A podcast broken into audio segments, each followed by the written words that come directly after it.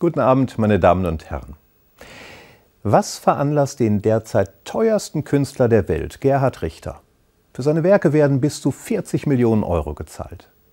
Was veranlasst diesen mittlerweile 88-jährigen Mann sein, wie er sagt, letztes großes Werk, drei prächtige Kirchenfenster, einem in die Jahre gekommenen Kloster zu schenken? Und warum nimmt dieses Kloster, die saarländische Benediktinerabtei Tholey, das Werk eines Mannes an, der öffentlich sagt, er könne mit Kirche und Glaube nicht besonders viel anfangen. Auf den ersten Blick könnte man sagen, na ja, das Kloster hat halt den wirtschaftlichen Aufschwung gebraucht, den das Kunstwerk bringen wird, und der Künstler einen schönen Ausstellungsraum, der ihn noch eine Weile überdauern wird. Aber wer sich auch nur etwas näher mit der Geschichte befasst, der wird auf etwas noch viel Spannenderes stoßen.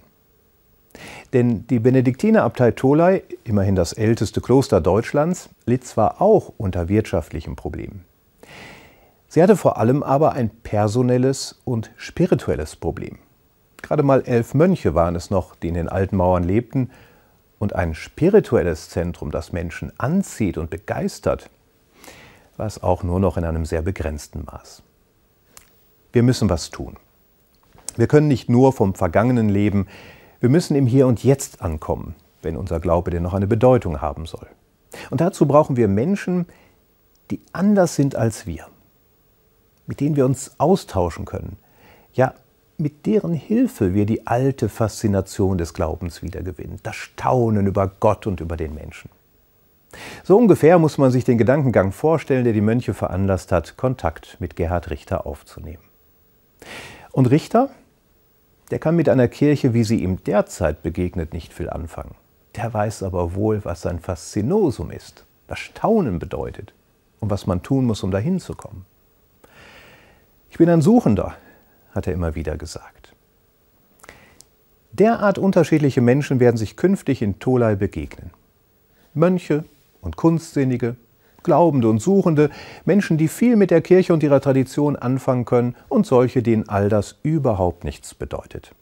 Und das kann richtig spannend werden. Denn es könnte dazu führen, dass die alte Kirche tatsächlich im Hier und Jetzt ankommt. Und dass Menschen, die bislang meinten, ganz gut ohne Kirche und Glaube auszukommen, auf einmal merken, wie faszinierend es ist, ein glaubender und hoffender Mensch zu sein. Wir wissen nicht, wie die Sache ausgehen wird. Vielleicht scheitert sie. Vielleicht ist auch moderne Kunst in alten Kirchen nicht der erste und wichtigste Ort, an dem sich Glaubende und Suchende neu begegnen. Vielleicht ist es das Soziale oder das Politische. Wichtig scheint mir nur, dass diese Begegnung stattfindet. Denn eine Kirche, die sich selbst genug ist, die nur noch in den Rückspiegel schaut und Angst vor jeder Veränderung hat, ist jetzt schon tot. Eine Kirche dagegen, die sich für andere interessiert und ihnen auf Augenhöhe begegnet, kann am anderen das eigene wieder neu sehen lernen. Und Menschen, die heute noch sagen, ich kann mit dieser Kirche nicht viel anfangen, aber neugierig sind und suchen, entdecken sie morgen vielleicht schon neu. Und das wäre ein Gewinn für beide, für Glaubende und für Suchende.